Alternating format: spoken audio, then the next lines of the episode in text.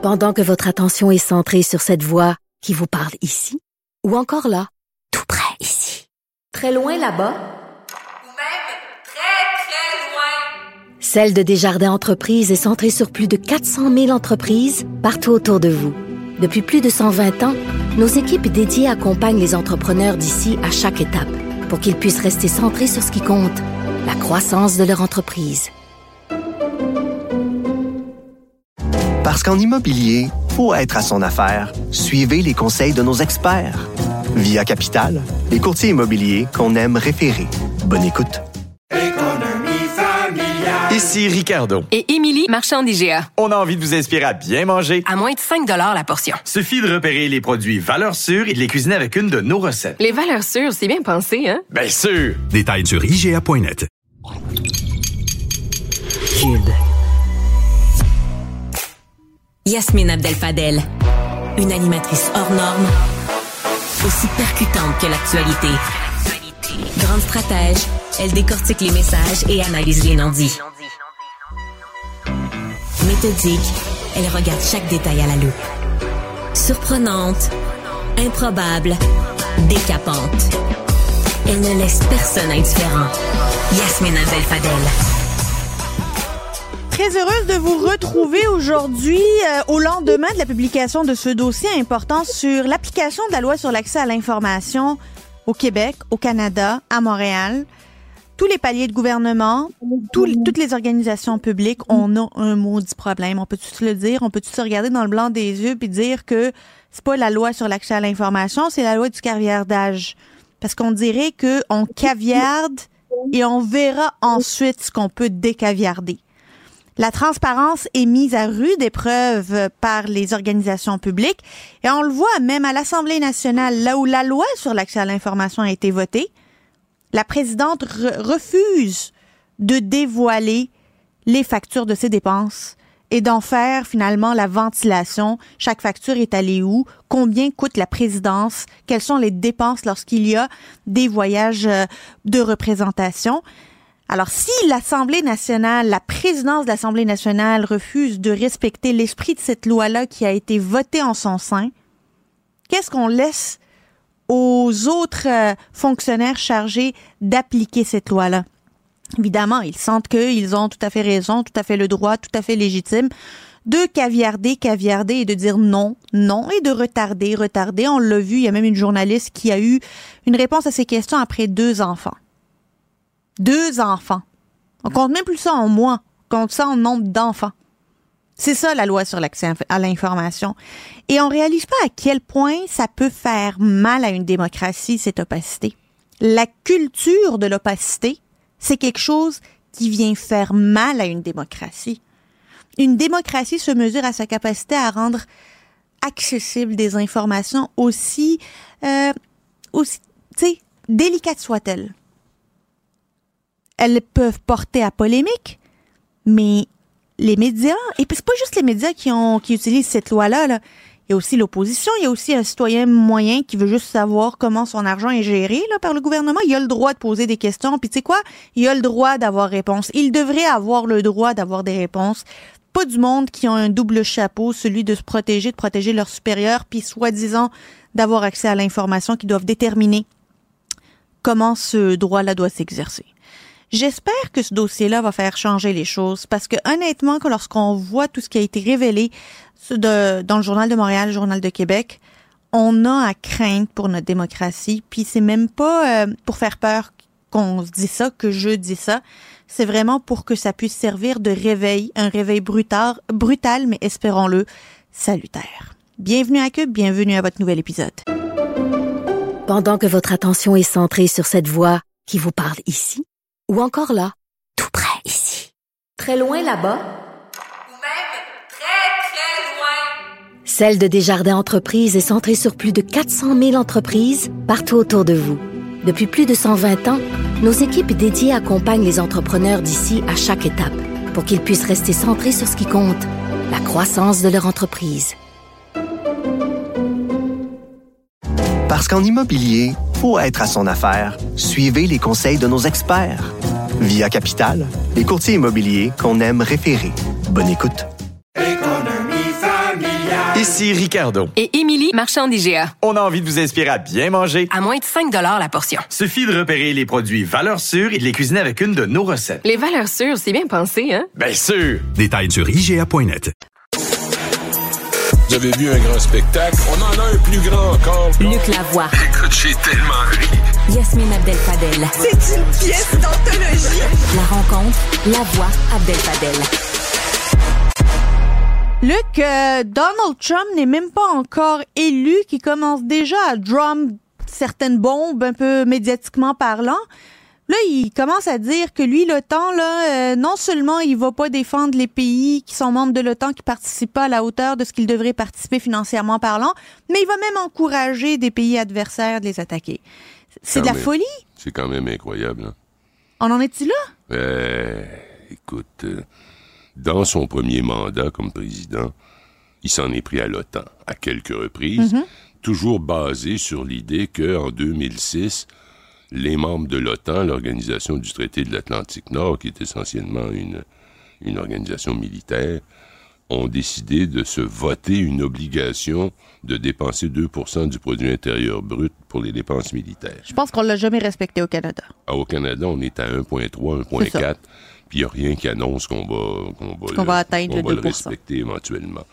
Alors, il s'en prend à ces pays qui ne respectent pas le 2 et puis essentiellement, il y en a beaucoup qui ne respectent pas le 2% et puis il dit, ben là, euh, si c'est comme ça, l'article 5 le- du, du traité de l'Atlantique Nord, c'est un article qui dit un pays est attaqué, tous vont à sa rescousse. Un pays est attaqué, c'est comme si tous les pays sont attaqués. C'est l'essence même de l'OTAN. L'Alliance, oui. Et c'est une organisation qui a été créée à la fin de la Deuxième Guerre mondiale, la fin des années 40, pour faire face à ce que euh, la Russie, l'URSS de l'époque, était en train de faire avec, euh, avec euh, le pacte de Varsovie. Donc, les deux forces de, de, de, de la guerre froide qui, de- qui devaient s'affronter, c'est ça. Donc, le pacte de Varsovie a cessé d'exister parce que les pays sont redevenus indépendants. L'OTAN a continué d'exister. Plusieurs à l'époque avaient dit on comprend pas pourquoi on maintient ça. Certains vont même jusqu'à dire ça faisait partie d'une provocation ou enfin Vladimir Poutine l'a perçu comme une une une euh, une gifle de dire on maintient l'OTAN, puis non seulement ça, on élargit ses cadres, puis on y inclut la Pologne, on y inclut ceci, cela, mais il, il se trouve que jusqu'à nouvel ordre, c'est, comment dire, l'organisation qui protège l'Occident contre des attaques qui pourraient venir d'ailleurs. Grosso modo, c'est ça l'OTAN. Et là, le- Trump est en... Évidemment, il y a une vague isolationniste aux États-Unis. Il se sert, il fait des déclarations folles parce que c'est fou là, de C'est dire... fou de dire ça. Et si Poutine veut attaquer mes, nos- les membres de l'OTAN, on va les laisser faire. De toute façon, organisez-vous, tu sais. Wow, c'est incroyable, tu sais. Alors, puis tu penses à ce que ça, veut, ça peut représenter aussi pour le Canada. Quand il a été élu la première fois, c'était le traité, euh, la- la- la- l'accord de libre-échange nord-américain. C'était le pire traité qu'on avait jamais vu. Ça, ça a forcé le Canada à mettre en place une cellule de crise impliquant une quarantaine de personnes qui se sont promenées partout aux États-Unis pour aller chercher des appuis tout en négociant. Puis finalement, on s'en est sorti pas trop mal. On s'est pas fait trop amocher. Non, non. Mais ça nous donne une idée de ce que M. Trump, s'il arrive avec cette idée là, que les pays de l'OTAN doivent payer, ben là, il va faire quoi avec le Canada? Ça va, est-ce qu'il va mettre des, est-ce qu'il va nous punir? Est-ce qu'il va économiquement mettre en place des mesures qui vont forcer ceux qui payent pas à payer? Mais Luc, est-ce que Donald Trump représente le cheval de Troie dans l'OTAN et pourrait finalement faire la sale besogne de Vladimir Poutine, celle de détruire l'OTAN? Euh, il semble que oui. Il semble que oui. Et, enfin, d'après son langage, mais. Et quand il a dit ça, je sais pas si tu as vu les images, là, il avait l'air fou. Il avait l'air débile. Il avait l'air complètement en transe, là. Tu sais, c'était comme. Mais lui, il a jamais cru au multilatéralisme. Absolument pas. Mais il a Ça, il est cohérent là-dessus, là. Ah, non, il, est co- il est cohérent là-dessus, puis il a jamais cru dans les guerres à l'étranger. Non. Alors là-dessus, Il y a beaucoup d'Américains aussi qui sont tannés d'apprendre que leur pays est toujours en guerre à quelque part, puis qu'il y a toujours 5000 morts, puis 3000 morts, puis 2500 morts, puis qu'il y, a aussi des coûts faramineux, des coûts complètement fous. Ils dépensent par milliers de milliards de dollars pour être présents partout sur la planète avec des porte-avions qui transportent 90 avions de combat puis qui sont accompagnés de 24 navires de soutien.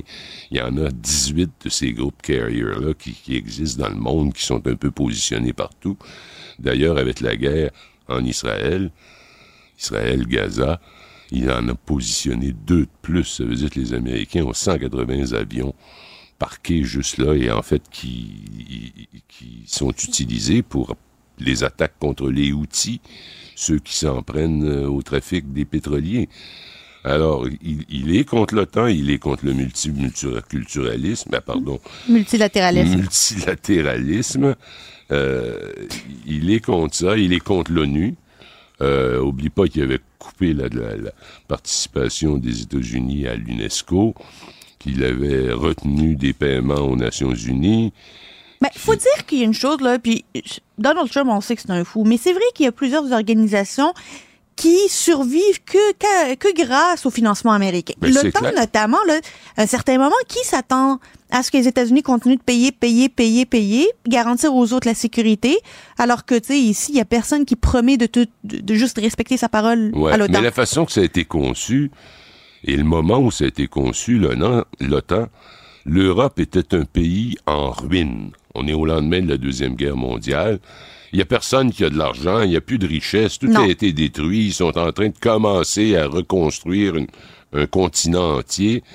Euh, et les États-Unis arrivaient puis ils disaient placez-nous sous, placez-vous sous notre parapluie, qu'on appelait même le parapluie nucléaire. Bon, on va vous défendre.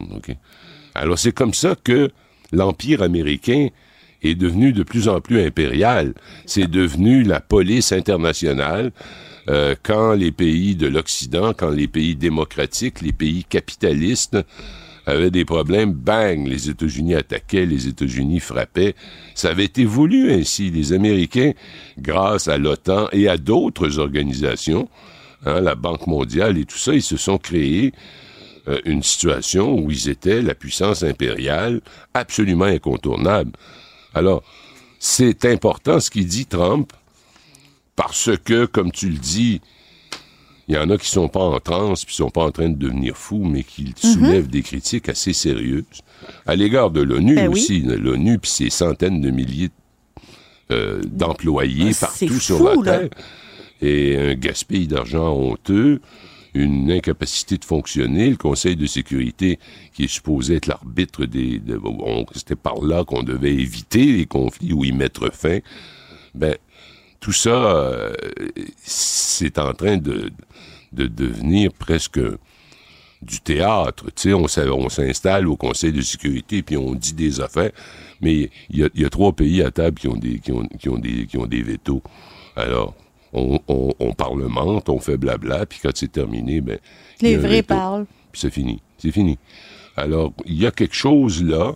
C'est clair que euh, Trump touche à un bouton sensible sur une bonne partie de la population américaine et oublie pas qu'il est en train de terminer sa lutte contre Nikki Haley pour devenir le candidat officiel républicain. Ben oui. Et Nikki Haley, écoute, elle était ambassadrice aux Nations Unies et son discours politique est un discours qui favorise le multilatéralisme. Alors lui, il se dit, tiens, on va y en donner pour son cash. Et là, il sort ces déclarations-là à l'emporte-pièce, mais ça fait trembler du monde en Europe. Là. Ben, c'est sûr que ça fait, tu sais, je, je- si je suis la Pologne, par exemple, euh, Ou si je suis la. Lettonie, par exemple, euh, j'aurais l'Estonie, j'aurais quelques craintes, euh, c'est parce que la seule chose qui les protège d'un Vladimir Poutine, c'est l'article 5 du traité de, de l'OTAN. C'est, c'est vrai que c'est inquiétant. Ils doivent, ils doivent prier tous les dieux pour que Joe Biden retrouve la mémoire. Pauvre Joe, Pauvre Joe. ça va pas bien. Penses-tu qu'il se rappelle qu'il s'appelle Joe? Luc Lavoie, toujours un plaisir. Salut. Pendant que votre attention est centrée sur vos urgences du matin, vos réunions d'affaires du midi, votre retour à la maison Ou votre emploi du soir? Celle de Desjardins Entreprises est centrée sur plus de 400 000 entreprises à toute heure du jour. Grâce à notre connaissance des secteurs d'activité et à notre accompagnement spécialisé, nous aidons les entrepreneurs à relever chaque défi pour qu'ils puissent rester centrés sur ce qui compte, le développement de leur entreprise. Parce qu'en immobilier, pour être à son affaire, suivez les conseils de nos experts. Via Capital, les courtiers immobiliers qu'on aime référer. Bonne écoute. Ici Ricardo. Et Émilie, marchand d'IGA. On a envie de vous inspirer à bien manger. À moins de 5 la portion. Suffit de repérer les produits valeurs sûres et de les cuisiner avec une de nos recettes. Les valeurs sûres, c'est bien pensé, hein? Bien sûr! Détails sur IGA.net. Yasmine Abdel Fadel. Elle traite l'information avec rigueur et efficacité. Une approche fraîchement moderne de l'actualité. Le mouvement des familles victimes de violences conjugales post-séparation pour les enfants du Québec, euh, conjointement avec le Parti libéral du Québec, qui présente une pétition à l'Assemblée nationale nommée euh, Impact de la violence conjugale sur les enfants. Puis ça, ça fait suite aux révélations qu'on a dévoilées ici à Cube là, de toutes ces femmes victimes de violences conjugales qui ont perdu, imaginez bien, la garde de leurs enfants parce qu'on les étiquette comme étant aliénantes. On parle de tout ça avec euh, ma docteur Daphné Rocha Maroussi, psychiatre à la clinique de santé mentale des femmes de Sherbrooke et professeur agrégé d'enseignement clinique à l'Université de Sherbrooke. Sherbrooke, bonjour, docteur euh, Rocha Maroussi. Bonjour. Ça me fait plaisir d'être ici aujourd'hui. Ben nous aussi, ça nous fait plaisir de vous recevoir, d'autant plus que le sujet, vous le savez, il nous tient à cœur. C'est quelque chose qui vient nous chercher ici à Cube. Euh, expliquez-nous, vous, vous êtes penché sur cette question. Il y a beaucoup de terminologies là, qui sont propres à tout ce qui est conflit post-séparation. C'est quoi la différence entre la violence post-séparation, le conflit de séparation, l'aliénage, l'aliénation? Faisons le ménage là-dedans. OK. Donc, je pense que c'est important qu'on sépare bien les deux, les deux concepts plus importants dans ça, qui c'est euh, les conflits de séparation et la violence post-séparation. Un conflit de séparation, il peut impliquer des désaccords, des tensions, qui ça peut être même typique lors d'une séparation, bien qu'ils peuvent aller arriver à être assez intenses il n'implique pas des comportements violents, des comportements abusifs. Et eux, ces genres de conflits-là peuvent être résolus par une médiation ou par des conseils. La violence post-séparation, dont les termes, je trouve les plus appropriés, ça, ça s'appelle terrorisme intime. du terrorisme intime? Oui, terrorisme intime, parce que ce que ces femmes vivent, vous avez vu là, dans les témoignages que vous avez reçus, c'est proche des expériences d'un terrorisme émotionnel. Donc, qu'est-ce qui arrive? La différence par rapport à la séparation, c'est qu'on voit dans la, la violence post-séparation, c'est qu'il s'agit d'une escalade de la violence qui existait déjà pendant que les couples étaient ensemble. Okay. Et les comportements abusifs, ils ont un objectif qui c'est de contrôler ou nuire l'ex-partenaire. Et cette violence, peut se manifester de plusieurs façons. Ce n'est pas, ce n'est pas juste physique. Elle peut se manifester avec des harcèlements, des messages incessants, des menaces, euh, la manipulation d'enfants, des abus financiers. Ben, parlons-en des enfants, euh, docteur. C'est quoi les conséquences de ces conflits-là, de cette violence-là sur les enfants? Comment les enfants, euh, quelles sont les conséquences finalement qui vont rester sur eux, qui peuvent avoir un impact sur les enfants et leur développement? Euh, D'être exposé à l'abus, c'est déjà même même qui pas en présence, mais juste de juste de les voir, de pas être eux-mêmes euh, victimes, mais de voir leur mère être soumise à des abus comme ça, euh, peut avoir un impact euh, indélébile sur les expériences, euh, euh, sur, sur la vie de l'enfant. Il existe des études qui s'appellent Adverse Childhood Experiences euh, qui révèle que l'enfant qui a été témoin des, des violences post-séparation ou encore pire, a été arraché de parents qui étaient protecteurs, il peut avoir des, des, conséquences psychologiques, émotionnelles à long terme.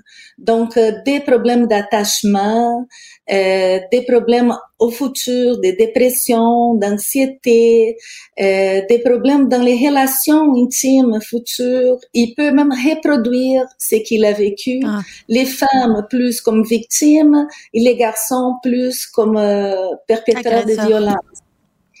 Donc, euh, c'est très grave. Mais euh, je voulais aussi mettre l'emphase sur ce qui vivent les mères euh, dans une situation comme dans une situation comme ça. Et je trouve que c'est important qu'on éduque la population et qu'on éduque ceux qui évaluent ces moments-là. Parce que euh, quand, quand une mère a le courage de partir, euh, il va arriver plusieurs mécanismes de survie psychologique, physique, euh, pour pouvoir passer à travers ouais. cette relation abusive. Il existe une théorie qui s'appelle théorie polyvagale, qui dit que face à une grande menace, les corps ils peuvent basculer dans un état ou défensif, où la personne va être super vigilante, parfois même agressive, ou, euh, ou euh, peut aller dans un mécanisme qui va être plus euh, ralenti, euh, même paralysé. Donc, ces, ces réponses sont quand même des réponses normales à une situation totalement anormale. Oui. mais, euh, euh, docteur, vous avez, on dépose, euh, en fait, il y a une pétition qui s'ouvre ce matin sur le site de l'Assemblée nationale. Vous demandez au ministre de faire des changements au gouvernement, de prendre conscience de la problématique. Spécifiquement, c'est quoi les changements que vous voudriez voir le gouvernement mettre sur pied?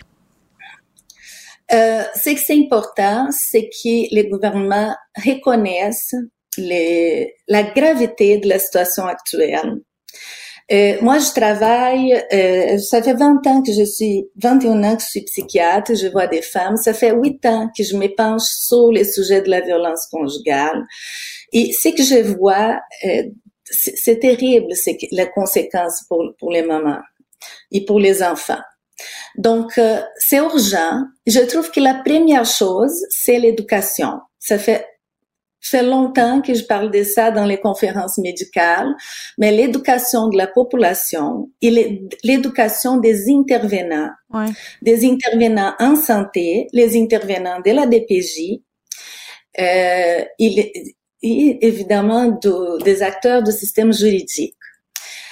Une heure et demie, deux heures, trois heures, c'est pas suffisant pour, pour apprendre toute la dynamique, une dynamique perverse qui a, qui a plusieurs, plusieurs niveaux à, à bien comprendre. Mais c'est quoi que ça prend pour que quelqu'un puisse poser le diagnostic de père aliénant, mère aliénante, X, Y, Z? Parce que on ne sait pas quels sont les critères. C'est pas quelque chose, est-ce que ça doit être fait par un médecin, par un psychiatre, ou est-ce qu'une intervenante qui est formée, euh, un peu maison, peut porter ce genre d'étiquette?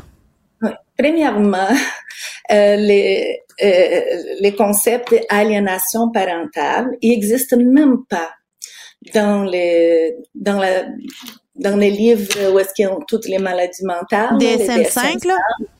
Euh, donc, c'est, je pense qu'il fait la compréhension qui souvent, ce qu'on dit euh, aliénation, c'est dans le fond d'une réaction émotionnelle à ce que la femme est en train de vivre. Et donc, les focus doivent être changés. Les focus doivent être changés pour d'où vient la violence. Ouais. Et, et, et, quelles sont les relations maternelles face à cette violence pour protéger l'enfant? Donc, pour répondre à votre question, ça prend de l'éducation, ça prend des protocoles euh, clairs de comment évaluer les cas de violences conjugales. Euh, ça prend une urgence majeure euh, en connaissant un peu euh, qu'est-ce qu'ils vivent ces femmes.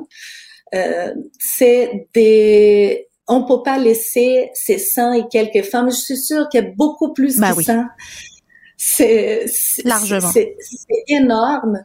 Euh, je pense qu'il fallait un comité installer un comité multidisciplinaire rapide euh, pour réévaluer ces cas euh, réévaluer sur des points de vue, euh, comme on dit en anglais, trauma informed, euh, pour pouvoir euh, donner une, Ouais. une, une situation plus juste à ces enfants-là. Ça, c'est à sûr. ces euh, mais je- avant de vous laisser, puis très rapidement, docteur, euh, vous êtes psychiatre. Est-ce que vous pensez que la violence, euh, la violence de quelqu'un de violent dans un contexte conjugal, est-ce qu'il peut y avoir des signes précurseurs, notamment les collègues de travail? Est-ce qu'ils peuvent voir des signes dans un autre contexte, dans un contexte professionnel, et se dire, ouais, cette personne, elle va pas bien, cette personne a un état mental qui est instable ou semble être en détresse, et lever le flag? Vous parlez de la victime ou vous parlez de l'agresseur? L'agresseur. OK. L'agresseur, euh, sont, l'agresseur, sont- ils ont souvent des problèmes de personnalité. Euh, donc, des plus connus, c'est, c'est les, les problèmes de personnalité narcissique. Donc, ce qui arrive, ils ont, sont des acteurs. Ils vont vivre en fonction du milieu où est-ce qu'ils sont. Donc, euh, euh, quelqu'un qui à la maison euh, qui à l'intérieur peut, peut être très agressif, peut être dur, peut être contrôlant. Euh, à l'extérieur, ça va paraître très gentil, une très bonne personne, euh, une personne serviable, parce que ça fait partie de, de, de la de, des stratégies de domination. Donc, euh, il, il, c'est pas les témoignages à l'extérieur des gens qui vont dire mais non, il est excellent, il fait ci. Ah, ça c'est peut être ça peut être des gens qui contribuent à la société autrement. Mais qu'est-ce qui se passe à l'intérieur de la maison? C'est ça qu'il faut le voir. C'est le mécanisme-là. Docteur Daphné Et- Rocha-Maroussi, euh, malheureusement, c'est tout le temps qu'on avait. Vous êtes psychiatre à la clinique de santé mentale des femmes de Sherbrooke et professeur agrégé d'enseignement clinique à l'Université Sherbrooke. Merci beaucoup, c'était très éclairant. C'est mon plaisir. Pendant que votre attention est centrée sur vos urgences du matin, vos réunions d'affaires du midi, votre retour à la maison ou votre emploi du soir, celle de Desjardins Entreprises est centrée sur plus de 400 000 entreprises à toute heure du jour. Grâce à notre connaissance des secteurs d'activité et à notre accompagnement spécialisé, nous aidons les entrepreneurs à relever chaque défi pour qu'ils puissent rester centrés sur ce qui compte, le développement de leur entreprise. Parce qu'en immobilier, pour être à son affaire, suivez les conseils de nos experts. Via Capital, les courtiers immobiliers qu'on aime référer. Bonne écoute. Ici Ricardo. Et Émilie, marchand d'IGA. On a envie de vous inspirer à bien manger. À moins de 5 la portion. Suffit de repérer les produits valeurs sûres et de les cuisiner avec une de nos recettes. Les valeurs sûres, c'est bien pensé, hein? Bien sûr! Détails sur IGA.net. Politique, environnement, santé. Sa polyvalence renforce ses compétences. Yasmine Abdel-Fadel, elle. Vous savez, on a besoin de vous pour partager le message parce que on vous fait encore une fois une petite fleur. Puis je vous dis ça parce qu'on reçoit beaucoup de beaux commentaires de votre part, euh, sachant qu'on est à Cube maintenant, on est à la télévision. Vous êtes bien heureux de voir ça.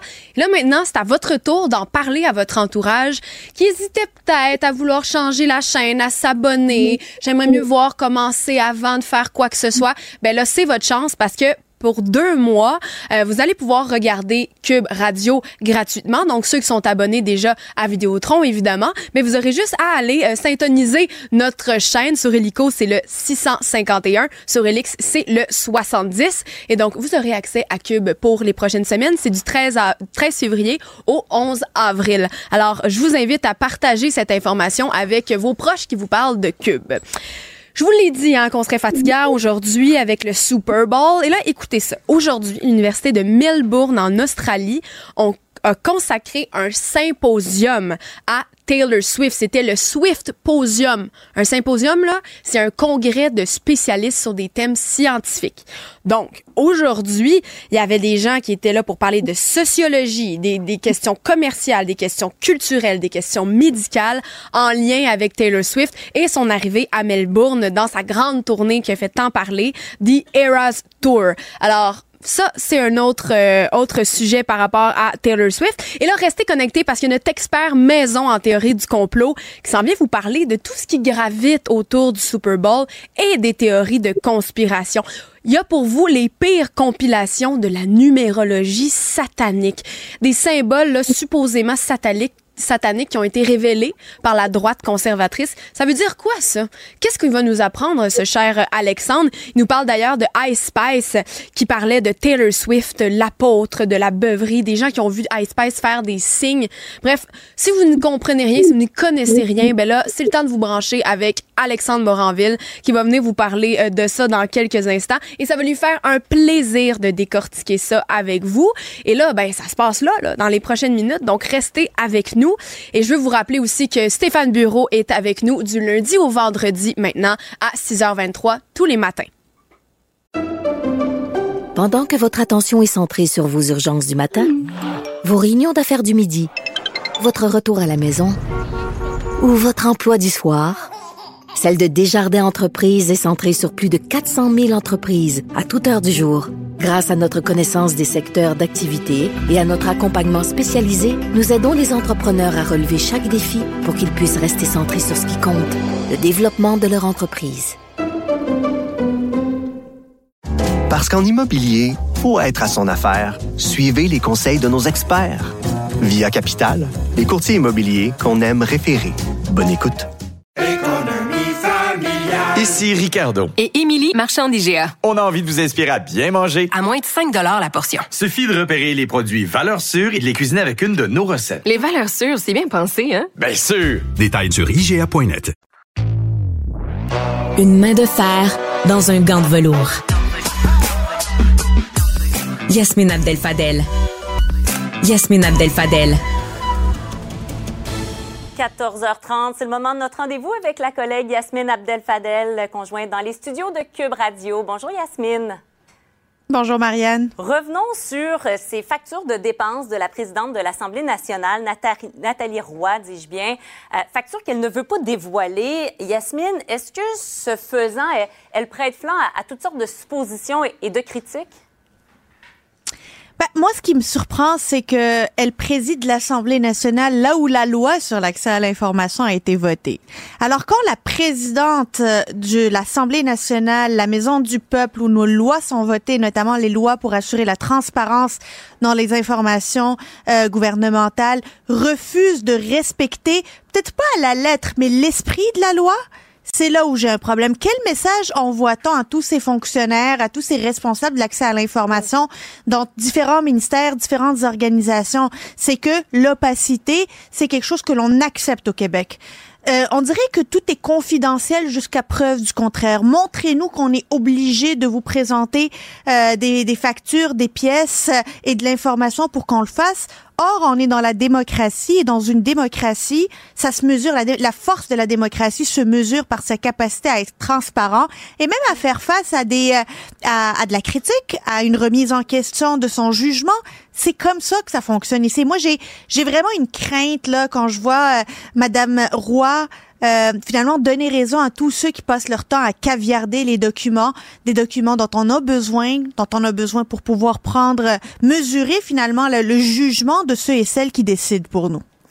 Autre sujet, euh, Québec solidaire qui va d'une campagne publicitaire pour promouvoir l'indépendance euh, du Québec. Il y a donc bon des affiches, un site web euh, également. on va d'ailleurs voir un, extrait de ce site web là. Bon, voyez des, des, images. Ça nous rappelle un peu les années 70, hein, une, esthétique particulière aux années 70. Est-ce que pour toi, Yasmine, cet effort de Québec solidaire euh, donc avec l'option euh, souverainiste. Euh, est-ce que c'est en lien direct pour toi avec la, la montée du Parti québécois dans les sondages? Ben, bien évidemment, bien évidemment, Marianne, c'est c'est directement lié à ça. Euh, bon, c'est sûr que ça a pas l'air d'avoir été fait le week-end dernier, là, ce projet-là. Probablement que ça vient de plus de plus long, mm. depuis euh, quelque temps déjà. Toujours est-il que euh, la montée du PQ, la montée euh, de, de, de, finalement de, du Parti québécois fait en sorte que les les solidaires ont peur, ont peur de voir finalement une érosion de leur électorat souverainiste vers le Parti québécois s'il allume cette lumière-là de la souveraineté. Euh, on n'a pas encore vu euh, dans les intentions de vote que ça changé beaucoup. On est à 35 dans les euh, dans le, la, la, souveraineté finalement comme option envisagée par les Québécois. Exact. mais on le voit chez les électeurs solidaires, il y a quand même une partie qui est importante de souverainistes et ça là, ils veulent certainement pas vivre ce que la CAQ a vécu, soit finalement un basculement du vote souverainiste vers le Parti québécois et que ça devienne le seul parti aux yeux des souverainistes portant réellement l'option du pays. Mm. Ils doivent démontrer qu'ils sont tout aussi souverainistes. La chose qui risque d'arriver, par contre, c'est qu'on voit qu'il n'y a pas de souverainistes de droite. Il y a beaucoup de souverainistes de gauche. Donc, Québec solidaire, le Parti québécois, mais est-ce que les souverainistes de droite vont se retrouver dans ce mouvement? Euh, ça reste, ça reste à voir. En même temps, certains ont déjà reproché à Québec solidaire d'être trop discret sur sa position souverainiste. Là, clairement, euh, on, on, ne se cache pas. Là, on en fait la promotion. Non, c'est la première fois que Québec solidaire fait la sou, euh, fait la, sou, la, la, la, promotion de la souveraineté là aussi ouvertement, aussi de, de manière aussi frontale. Ben c'est bien de s'assumer. Maintenant, on va pouvoir voir les arguments de part et d'autre, tant de la part du Parti québécois que de Québec solidaire. Comment ils voient la souveraineté? La voient-ils de manière différente? Et elle est où la différence dans la vision qu'ils proposent Et sont-ils aussi euh, pressés qu'un Paul Saint-Pierre Plamondon? Est-ce que la gouvernance souverainiste c'est quelque chose que eux envisageraient avant de d'appeler un référendum? Plein de questions que j'ai hâte de voir, moi, en débat entre un Ruba Gazal et un Paul Saint-Pierre Plamondon, par exemple. Mmh, question intéressante, ça promet tout ça. Yasmine, merci beaucoup. Bonne merci, journée à toi. Au revoir. Pendant que votre attention est centrée sur vos urgences du matin, vos réunions d'affaires du midi, votre retour à la maison ou votre emploi du soir, celle de Desjardins Entreprises est centrée sur plus de 400 000 entreprises à toute heure du jour.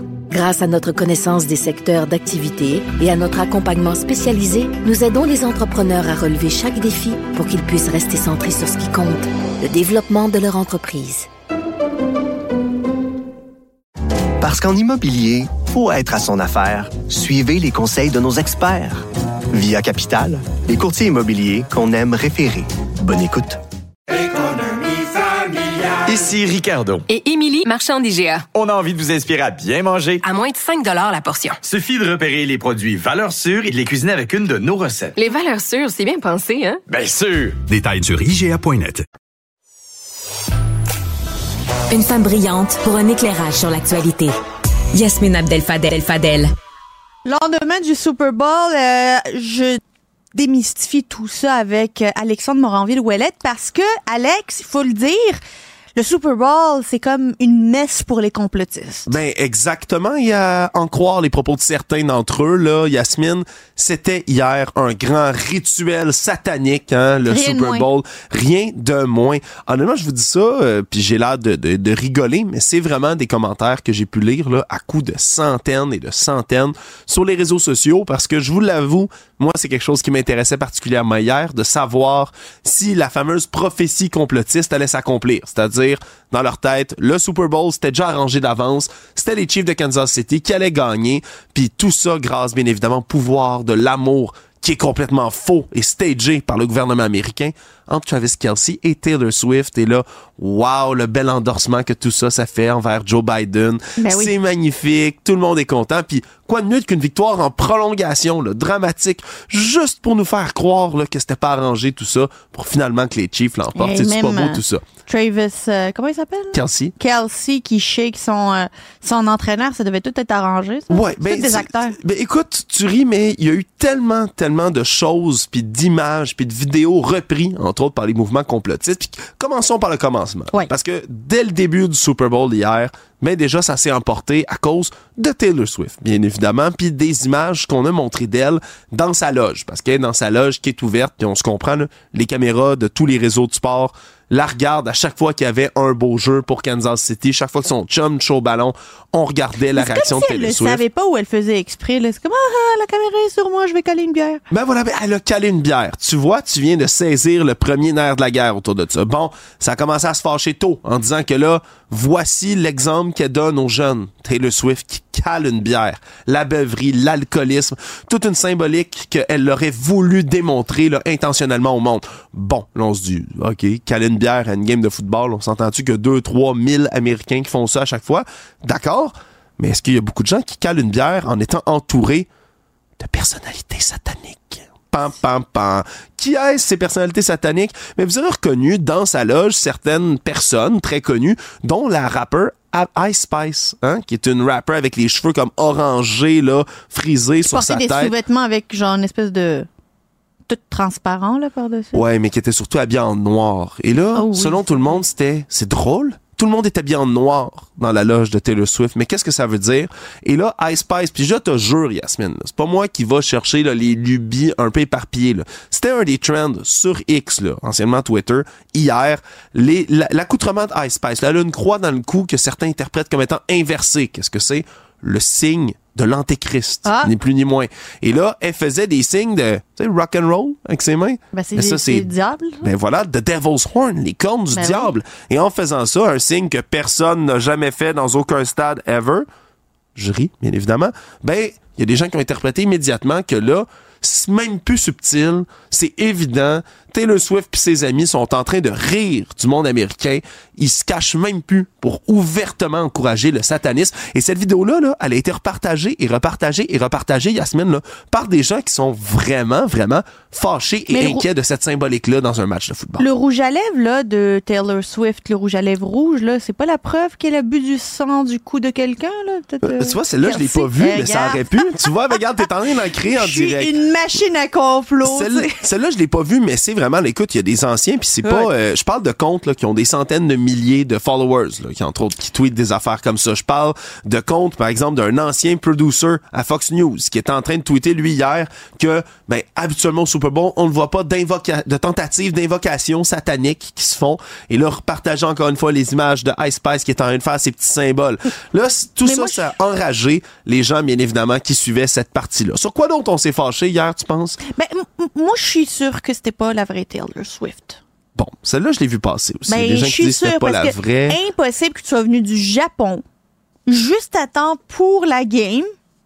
Ton rouge à lèvres est parfait, tes cheveux sont parfaits, ton maquillage est parfait.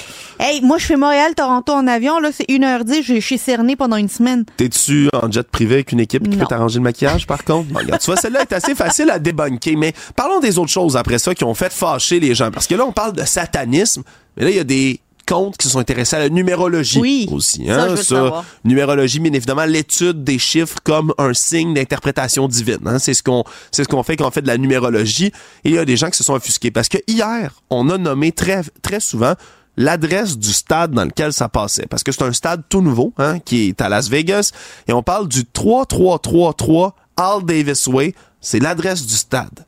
Et là, attention, on va faire des calculs. 3333 et combien de verges a accompli Patrick Mahomes, le corps arrière des Chiefs de Kansas City hier? 333. 3, 3, 3. Et attention, Yasmine, si on enlève un des trois de l'adresse du stade, là, mettons, hein, parce que on veut pas l'adresse rendre- on du veut pas rendre ça trop évident. 3, 3, 3 plus 3, 3, 3, ça fait C'est c'est c'est. The number of the beast. Le chiffre du diable. Je ris pas. Pour vrai, Yasmine, c'est des choses qui ont été repartagées, repartagées, repartagées hier. La symbolique, je te le dis, il y a du monde là, qui écoutait le Super Bowl hier, là, même plus pour regarder le football aux États-Unis, qui était juste là pour s'enrager. Puis du monde, souvent, de la droite, conspirationniste, MAGA aux États-Unis, qui se fâchait. Puis après ça, ouais, ça allait plus loin. Le spectacle de la mi-temps, t'as aimé ça, va Usher, Usher, Usher. Hier, ben Usher, maintenant, tu sais, il est sur une plateforme circulaire, puis il est en train Ouais. de danser, puis il y a un plan de haut où on voit un beau soleil. Ben, le soleil, c'est quoi? Ben, c'est un symbole satanique qui fait des références à des dieux païens utilisés par les Illuminati, toi, chose. Je Hein? pensais que c'était les flammes, le- les symboles du diable. Ben, il y avait un soleil, il y avait des formes. Mais là, c'est parce que là, c'est pas le diable, Là, ils sont en attention. train de mêler leurs symboles, là. Ouais, mais c'est parce que tu sais, être païen, être un hérétique, hein, c'est aussi prier des divinités païennes comme, attention, il y a quelqu'un qui dit, et je cite, Osiris était un dieu associé au soleil chez les Égyptiens. Et là, il y avait un symbole du soleil. Attention, un des noms d'Osiris, c'est Osir. Usher. Usher, exactement. Yasmine, t'es bonne, tu vois. Je te dis, je suis complotiste dans l'âme. Usir Usher. Alors, on a repris là, ces Hey, symboles-là les uns après les autres. là. Ils l'ont pas vu, là, le gars qui est rentré habillé en blanc puis qui a fini habillé en noir? La conversion. La conversion! C'est l'ange qui est devenu diabolique! Ah, oh, que t'es bonne, Yasmine. Puis la fille, là, qui est toute habillée avec du latex, cheveux longs, puis guitare rouge. Ah, le ben diable ça. en personne. Ben, hein? ça, ça pourrait surtout, hein, Ben, dit que le rock and roll, c'est la musique du diable, Yasmine. Puis ça s'est multiplié là, puis je les passe les autres qui sont extrêmement rapides là sur Travis Kelsey lui-même parce qu'on s'est insurgé sur Ben Taylor oui. Swift, mais ça tend de moitié. On s'est insurgé contre lui. Je rappelle que la frange complotiste le déteste parce que lui-même est quelqu'un qui endosse le vaccin de Pfizer très publiquement. Ben voulait oui. que les gens se fassent vacciner contre la COVID, donc a reçu le vaccin très publiquement, puis endosse les a- tout ça depuis un bout. Mais là, hier, pendant le Super Bowl, qu'est-ce qui roule comme annonce? Une annonce de Pfizer qui annonce ses nouveaux développements dans des médicaments contre le cancer. Et là, les gens s'emballent, disent, bon, vous voyez, Travis Kelsey a encouragé les gens à se faire vacciner. Le vaccin cause de plus en plus de cancers. Je vous le dis tout de suite, c'est faux, mais c'est des statistiques qui sont tweakées par les complotistes. Dit là, il y a de plus en plus de cancers. Et là, soudainement, pendant le Super Bowl, où Travis Publicité. Kelsey joue, publicité de Pfizer pour médicaments contre le cancer. Ben, toi, chose, hein. Maintenant qu'ils ont mis le cancer à tout le monde avec leur maudit vaccin, ils récoltent l'argent par la suite. Quelle horreur. Avant de te laisser, Alex, la question qui me vient toujours à l'esprit quand on fait ce genre de chronique, si ces personnes-là déployaient autant d'énergie à faire avancer la science, le savoir, la culture que le complot, mon Dieu, qu'on aurait une société avancée. Oui, puis mon Dieu qu'on pourrait avoir, ben tu sais peut-être un, peu plus d'harmonie, un peu plus de paix, puis d'entraide, parce que tu vois hier, puis je finis là-dessus, il y avait une autre annonce pendant le Super Bowl qui s'appelle He Gets Us, qui est une annonce financée par des groupes évangéliques aux États-Unis, He étant Dieu ou Jésus.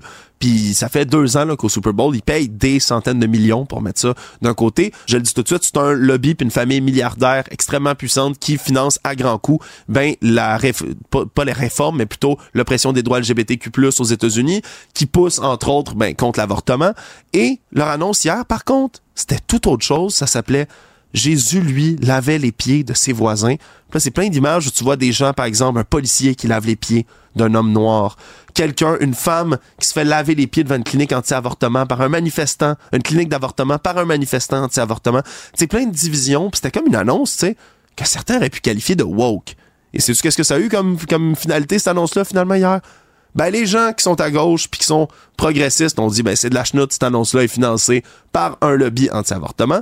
Puis de l'autre côté, ben, ça a réussi à enrager toute la frange évangélique, finalement, qui disait, tout ça, ben, c'est de l'apologie du péché, Yasmine. C'est ce qu'on fait. Hein, laver les pieds des homosexuels. Quelle horreur. Donc, euh, finalement, ça a plu à personne, ces annonces-là, puis ça a divisé tout le monde. Bon Super Bowl à tous. On se retrouve l'année prochaine pour plus de conspiration. Imagine si les Chiefs se rendent une troisième fois. Ah, ça va être la folie. Alexandre Moranville-Ouellette, euh, tu es notre complot buster. Merci beaucoup pour Salut. une autre, un autre épisode de Complot Buster.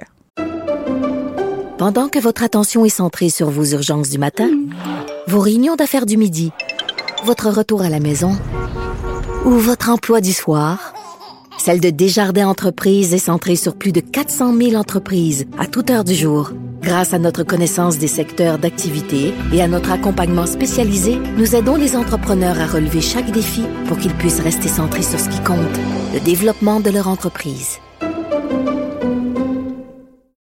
Parce qu'en immobilier, pour être à son affaire, suivez les conseils de nos experts.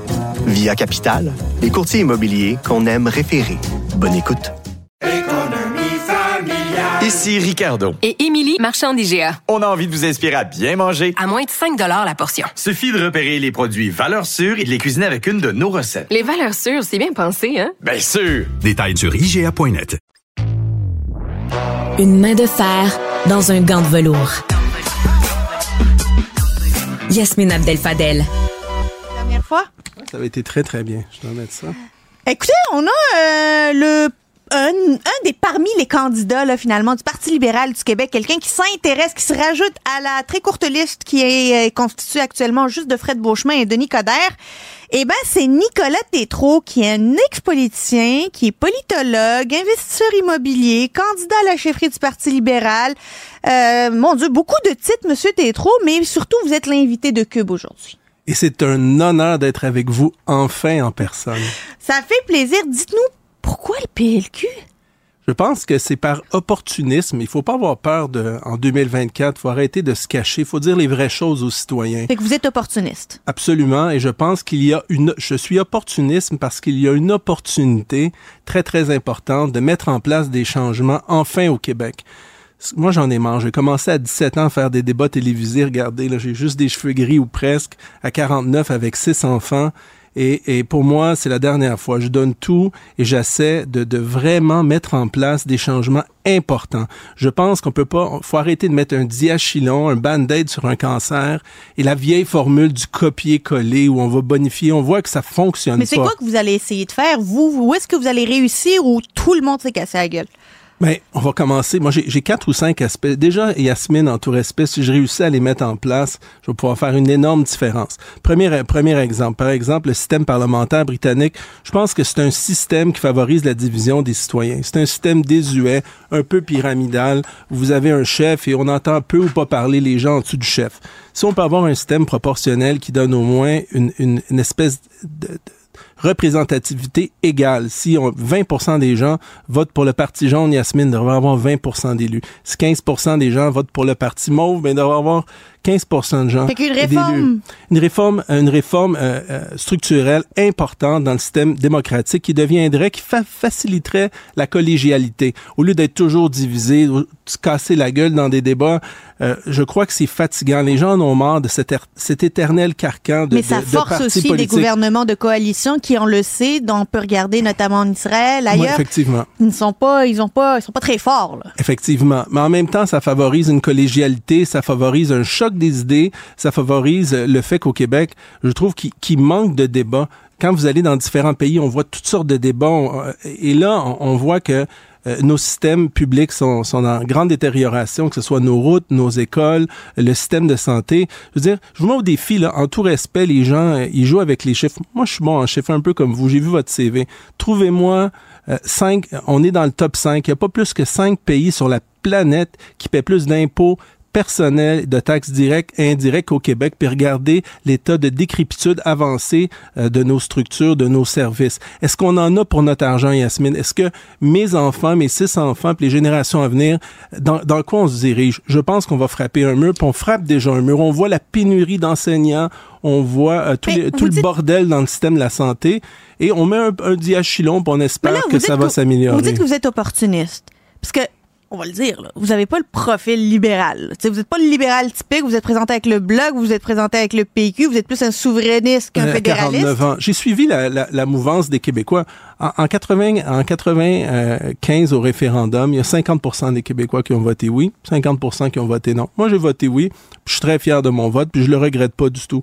Je pense que euh, les temps ont aussi changé. Êtes-vous êtes-vous maintenant un fédéraliste? Je, je crois que la question se pose pas. Je pourrais peut-être résumer la souveraineté si nécessaire, mais pas nécessairement la Ben souveraineté. non, mais chez les libéraux, c'est pas ça. C'est le fédéraliste, c'est on croit au Canada. Est-ce que vous, vous croyez au Canada? Moi, je crois, je crois honnêtement qu'on peut faire une énorme réforme au Québec puis au Canada puis faire fonctionner ce pays-là. Honnêtement, je le crois, mais je crois qu'on est très mal desservi et j'ai pas peur de le dire, contrairement à d'autres chefs. J'ai pas peur de parler euh, de la mairesse de Montréal ni de Justin Trudeau. Justin Trudeau que je connais, qui a étudié avec moi à Brébeuf, je connais Sophie Grégoire, toute sa famille. Je crois qu'il est, il est bon pour la retraite. Je crois qu'il a assez donné, on a assez bu de son vieux vin. Écoutez, son transfert, Yasmine, vous mais aimez là, vous vous les présentez au provincial ou au fédéral? Non, mais je réponds à vos questions parce qu'il faut un peu d'honnêteté intellectuelle. Si je, tu sais, Justin Trudeau, si on transfère un vieux vin dans une nouvelle bouteille, c'est toujours un vieux vin. Donc, je pense que les gens ont perdu espoir. Faut redonner espoir aux jeunes, montrer que c'est possible de bouger, c'est possible de faire les choses différemment, mais avec co- la collégialité. Moi, j'aurais même pas de problème, Yasmine, à mettre deux euh, députés du Parti québécois comme ministres, deux de Québec solidaire, deux de la CAQ si j'étais euh, j'étais premier ministre, parce que je pense que l'espace d'un moment dans notre vie, Asmine, euh, il faut essayer de mettre le plus de côté possible la partisanerie pour mettre en place des réformes extrêmement importantes. On peut pas toujours repousser, repousser, repousser. Je crois que notre société est vraiment en déclin. Puis le modèle sociétal québécois et canadien est basé sur une croissance des années 70 et 80 qui n'existe plus, Yasmine. Mais là, ça va être les militants libéraux qui vont déterminer leur prochain chef. Qu'est-ce que vous avez et envie les de nouveaux Et les militants nouveaux libéraux qui font potentiels? partie de l'équation. Eh Vous comprenez? C'est une lutte arithmétique. Ah, ben ça, c'est sûr. Mais la loi 21, vous, pensez que c'est une bonne ou une mauvaise idée? je crois que euh, sur plusieurs enjeux, il va falloir que, que je consulte aussi la députation. C'est un de mes problèmes. La que députation s'est prononcée et contre. Ouais. Mais je crois que sur plusieurs enjeux, euh, Marc Tanguay s'est prononcé hier, j'ai reçu le email Ouais. aussi. Euh, Je suis un peu d'accord que l'utilisation de la clause non-obstant, c'est un, c'est un acte de dernier recours. Est-ce qu'on a besoin dans notre coffre à outils démocratique de bafouer euh, les règles démocratiques d'un pays ou pas, ou de, de mettre de côté euh, des règles qu'on qu'on s'est tous données, par exemple la Charte des droits et libertés, celle du Québec. Est-ce qu'on doit euh, vraiment euh, utiliser, je crois que la clause non-obstant est une clause de vraiment de- d'ultime dernier recours. Donc, non. Exact. Euh, la loi 96? Je, je, je sais pas trop comment me positionner en date d'aujourd'hui sur la loi 96. Honnêtement, il faudrait que je consulte la députation et ça, c'est une de mes problématiques parce que c'est un peu l'œuf ou la poule, Yasmine. Mais c'est la députation qui détermine la position ou le chef qui détermine la position? C'est, vous comprenez, il y a- il y, a quand même 20 élus, hein? Ben 20 oui. Donc, moi, je suis pas, euh, j'ai pas encore rencontré les 20, les 20 élus. Mais ils- eux, ils se sont déjà prononcés. Je comprends, mais ça va dépendre aussi de, la nouvelle députation. Écoutez, on marche sur les, œufs dans une transition. Toute transition, Yasmine, n'est pas facile, va apporter son lot de, de, complications. Mais il faut quand même s'assumer. Ça, c'est des questions qui sont légitimes. C'est des questions sur lesquelles les militants libéraux veulent savoir leur chef. Ils pensent quoi là-dessus? Les libertés individuelles font partie des valeurs euh, du Parti libéral du Québec et des militants restants, à et, tout le et- moins. et vous apportez des, des dossiers qui, des- tout cet aspect moralité, je pense que euh, l'important, c'est de recentrer peut-être le Parti euh, libéral du Québec vers sa base originale, qui était plus un, un parti du monde des affaires, du, pas, pas du monde des affaires, mais qui était plus ouvert avec les PME du Québec, avec, euh, avec oui, offrir les services essentiels, mais c'est pas vrai qu'on peut offrir tout et, et- et tout livrer la marchandise parfaitement. Parfois, on est mieux de se concentrer sur les quatre ou cinq enjeux principaux, Yasmine, et les mettre de l'avant. Notamment des lois anticorruption extrêmement sévères qui, qui semblent peu ou pas s'appliquer, comme, comme les appels d'offres, où il y a toutes sortes de demandes de garanties qui favorisent le statu quo, l'espèce de collusion. Ouais. faut donner aux élus le pouvoir. Je vous donne un exemple. Nordview. Est-ce que ça a été soumis à un vote de 80% des élus? Moi, j'aimerais ça que les élus à l'Assemblée nationale Parler de Nord- Nordvolt. un Nordvolt, pardon, pas Nordview, Nordvolt, pardon. Euh, c'est le genre de projet où on veut investir dans une, espèce de technologie qui est pseudo-désuète. C'est comme ça on voulait investir dans les cassettes VHS ou dans, les DVD, les CD, alors qu'on sait que c'est plus ça aujourd'hui. Donc, est-ce que avant d'engager euh, des, centaines de millions de dollars, voire des milliards de dollars, il n'y aurait pas moyen, Yasmine, de consulter 80% des élus, au moins d'aller en référendum pour des, dépenses aussi voulez- énormes? Fait que des projets de cette ampleur-là, vous, vous les soumetteriez à la Moi, population. Oui, absolument, parce que c'est pas parce que, un- un- je vous donne un exemple, la CAC par exemple, qui a récolté 42% des élus, euh, se ramasse avec 73% des élus. On voit l'espèce de, euh, de, de manque de, de, de cohésion du système électoral britannique. C'est c'est pas un chèque en blanc, c'est pas un buffet chinois, c'est pas un bar ouvert à volonté où on peut euh, dire ah, je vais donner 870 millions pour le toit d'un stade sans, sans consultation de l'Assemblée nationale ou de la population. On met en péril euh, des, des, des générations à venir avec des dépenses énormes sans, sans, Ben, sans consultation réelle. Ben, la consultation, c'est quand même les élections aux quatre ans. C'est quand même Je suis pas d'accord. pas pire Il doit y avoir des limitations. C'est pas un chèque en blanc d'être élu. Quand on veut dépenser un milliard, deux milliards de dollars, euh, un milliard, vous savez comme moi que les chiffres que donne M. Legault de la CAQ, souvent, c'est fois 2, fois 3, fois 4 au bout du compte. Fusion avec le Parti conservateur? Je pense que c'est une opportunité et je pense que si- j'en ai, je le dis, je l'ai- dit à Éric Duhem en tout respect, je le cache pas. Je pense que si on peut recentrer le Parti libéral du Québec un petit peu plus au centre, puis recentrer un petit peu euh, le Parti conservateur du Québec, je pense qu'il y a une unique, une opportunité unique, l'espace d'un moment, Yasmine, l'espace d'une élection, Juste pour un soir. Peut-être pour quatre ans, pour, donc quatre fois 365 C'est ça. soirs, je pense qu'il y aurait une opportunité d'avoir la plus belle histoire d'amour pour quatre ans. Vous avez tout un euh, tout un projet. C'est euh, j'ai hâte de voir comment les libéraux vont prendre ça. J'ai hâte de voir Denis Coderre. J'ai hâte de vous voir avec Denis Coderre, euh, Nicolas Tétrault, ex-politicien, politologue, investisseur immobilier et désormais candidat ou potentiel candidat à la chefferie du Parti libéral du Québec. Vous allez revenir nous voir pour nous parler de votre programme pour les libéraux. Avec grand plaisir. Merci beaucoup. Merci à vous. C'est donc tout pour moi aujourd'hui. Merci à toute l'équipe de recherche de mise en onde, aux invités et aux collaborateurs. Je vous donne rendez-vous dès demain pour un autre épisode sur Cube Radio.